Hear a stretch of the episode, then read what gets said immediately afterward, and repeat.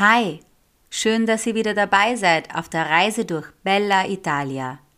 Mein Name ist Susi und Italien meine zweite Heimat. Mit meinen Erlebnissen und persönlichen Erfahrungen möchte ich euch ein bisschen Italien-Feeling schenken. Heute erzähle ich euch vom Petersdom, vom Petrus und Paulus und warum ich auf dem Petersplatz an Elefanten denke. Diese Folge wurde gemeinsam mit Museus produziert. Auf museus.com findet ihr, wie auch auf meiner Website mit susi.reisen, weitere Tipps und Infos, sodass ihr jetzt einfach zuhören könnt.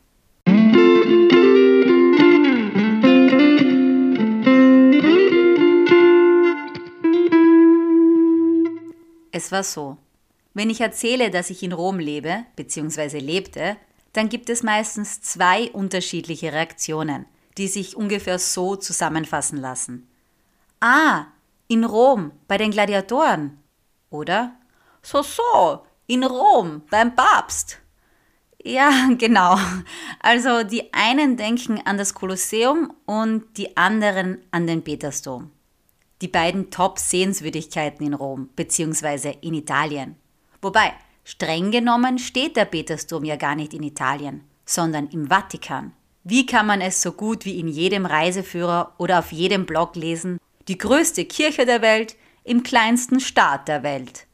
Bam. Das nenne ich mal ein Alleinstellungsmerkmal. Ob der da überhaupt Platz hat? Der Vatikan hat eine Größe von 44 Hektar. Zwei davon nimmt der Petersdom ein. Über den Vatikan erzähle ich euch aber ein anderes Mal. Da gibt es ja auch mehr zu berichten als nur seine Quadratkilometer.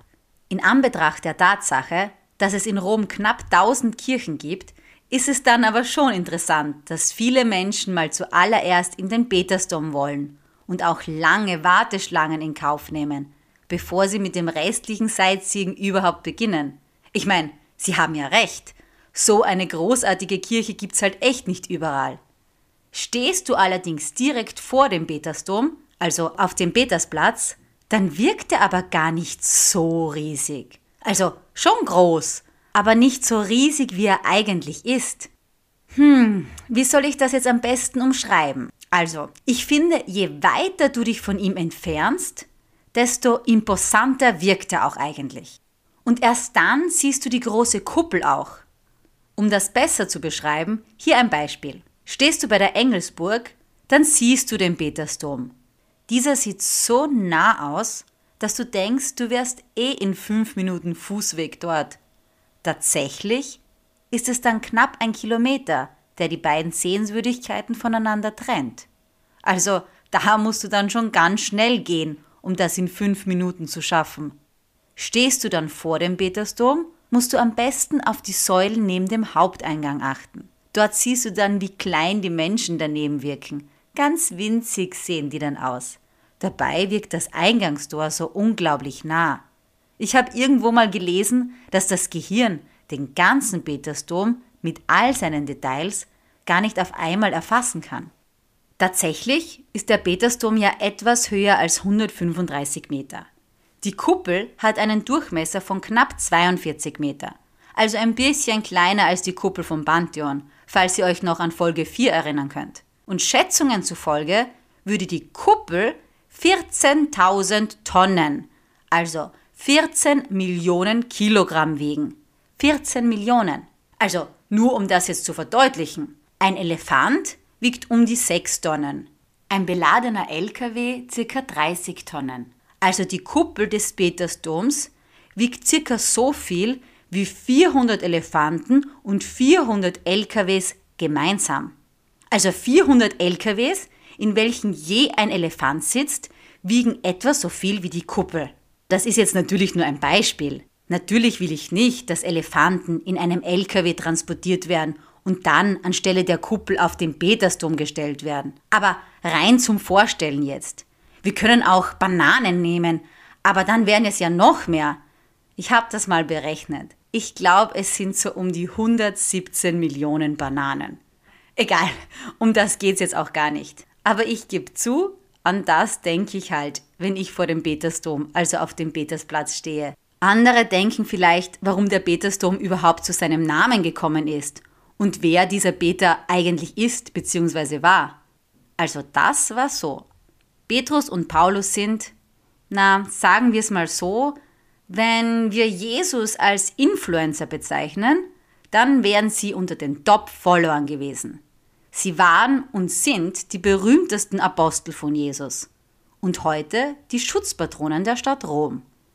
Der eine, also Peter, war ohne Wenn und Aber ein Follower von Jesus und gilt als erster Apostel und Anführer der Zwölf. Paul hingegen ist der Letzte, der erst in der nachösterlichen Zeit zum Kreise der Zwölf stieß.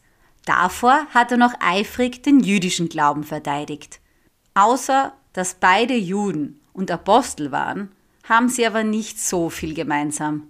Wahrscheinlich könnten sie auch unterschiedlicher gar nicht sein. Paul war römischer Bürger, intelligent und gebildet. Petrus war einfacher Fischer, regional verwurzelt und eher konservativ. Für beide wurde allerdings eine Basilika an dem Platz gebaut, wo sie auch begraben wurden. Sagt man zumindest. So liegt Paulus in einem Grab in bzw. unter der Kirche St. Paul vor den Mauern. Übrigens eine meiner Lieblingskirchen in Rom.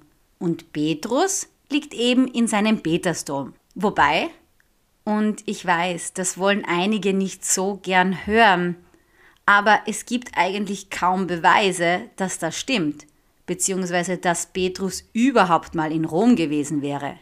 Erst 1950, und das ist doch bitte noch gar nicht so lange her, hat der damalige Papst verkündet, dass es nun endlich bestätigt werden kann, dass hier Petrus begraben ist. Warum? Weil man nach zehn Jahren archäologischer Forschungsarbeit den Grabstein Petrus gefunden hätte – beziehungsweise einen Stein mit einem Graffiti drauf. Das zeigt, dass hier schon im zweiten Jahrhundert Pilger hergekommen sind, um die Ruhestätte Petrus zu besuchen. Aber gut, sei es wie sei. Wer heute übrigens Abbilder oder Statuen von Petrus und Paulus sieht, kann die beiden immer sehr gut an den Symbolen erkennen.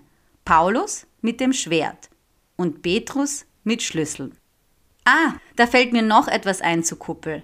Nein, keine Sorge, ich rechne das Gewicht nun nicht in Spaghetti oder Prosecco um. Aber ich wollte euch noch sagen, wie viele Stufen es da eigentlich hoch sind. 551. Oder, wenn man davor einen Lift nimmt, dann 320 Stufen. Der Weg nach oben ist wirklich eng. So eng, dass ich mir nach jedem Mal geschworen habe, nie wieder nach oben zu gehen. Dreimal war das bis jetzt. Und dreimal habe ich das nur gemacht, weil es einen wirklich guten Grund dafür gab. Aber ja, alle dreimal war ich von der Aussicht da oben begeistert. Ob ich dann noch ein viertes Mal hochgehen werde, wage ich zu bezweifeln. Nein, das tue ich sicher nicht mehr. Ich leide an Platzangst und wenn du mal mit der ersten Stufe beginnst, dann gibt es kein Zurück mehr. Da müsste mich schon der Papst höchstpersönlich dazu einladen. Apropos Papst. Es war übrigens Papst Julius II., der den Bau des Petersdoms beschloss. Wobei, das stimmt nicht ganz. Er hat den Um- bzw. Neubau beschlossen. Denn davor gab es schon seit dem 4. Jahrhundert einen kleineren Petersdom, der aber auch hier gestanden hat. Der originale Petersdom sozusagen. 1506 wollte Papst Julius II dann aber Geschichte schreiben. Klar, so einem Namen muss man ja Würde und Respekt erweisen. Stichwort Julius Caesar. Erlebt hat er die Einweihung dann aber nicht, denn diese war 120 Jahre später.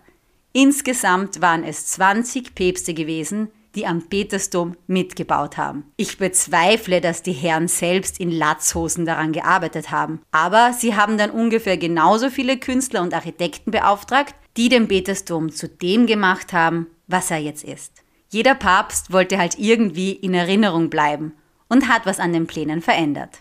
Also von außen ist der Petersdom schon eine Wucht. Betrittst du ihn dann aber, verstehst du gleich noch besser, was Prunk und Reichtum eigentlich bedeutet. Alles funkelt und strahlt. Der Marmor, das Gold, es ist einfach der Wahnsinn. Und wer nicht zum Beten in den Petersdom möchte, der kann es auch der Kunst wegen tun. Unter anderem für Michelangelo-Fans ein Must-See die Pietà, die der Künstler während seines Romaufenthalts Ende des 15. Jahrhunderts angefertigt hat. Und Bernini-Fans werden vom Baldachin aus Bronze direkt über dem Petrusgrab begeistert sein. Und wenn ihr dann bei diesem Baldachin seid, denkt an zwei Dinge. Erstens, die Bronze stammt eigentlich von der Kuppel des Pantheons. Und zweitens, schaut nach oben und betrachtet die Kuppel doch nochmal und denkt an das Gewicht da kann einem dann doch ganz schwindlig werden. Und wisst ihr noch was? Aber das dürft ihr jetzt niemandem sagen. Jetzt gibt's in dem Petersdom ja von allem viel. Zum Beispiel, es gibt nicht nur eine Kuppel. Nein, insgesamt gibt es gleich acht weitere, kleinere Kuppeln. Und es gibt nicht nur einen Altar. Nein, es gibt gleich 45 in der Kirche. Nur eines gibt es gar nicht. Und zwar Gemälde. Das stimmt nicht, denkst du jetzt vielleicht, wenn du schon mal drin warst. Da hättest du ja welche gesehen. Oder vielleicht schaust du mal kurz auf meine Website, um dir ein Bild vom Petersdom anzusehen und um das zu kontrollieren.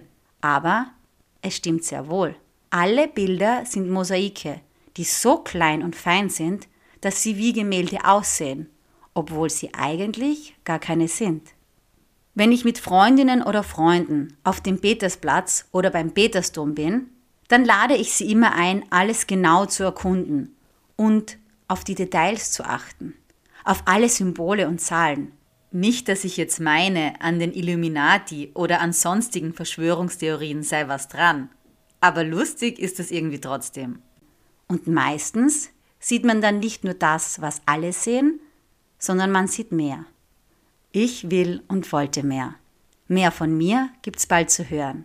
Zu lesen aber schon jetzt auf www.mitsusi.reisen. Mehr Infos über Rom und den Petersdom findet ihr auch auf www.museus.com und auch auf Instagram. Ciao und bis bald.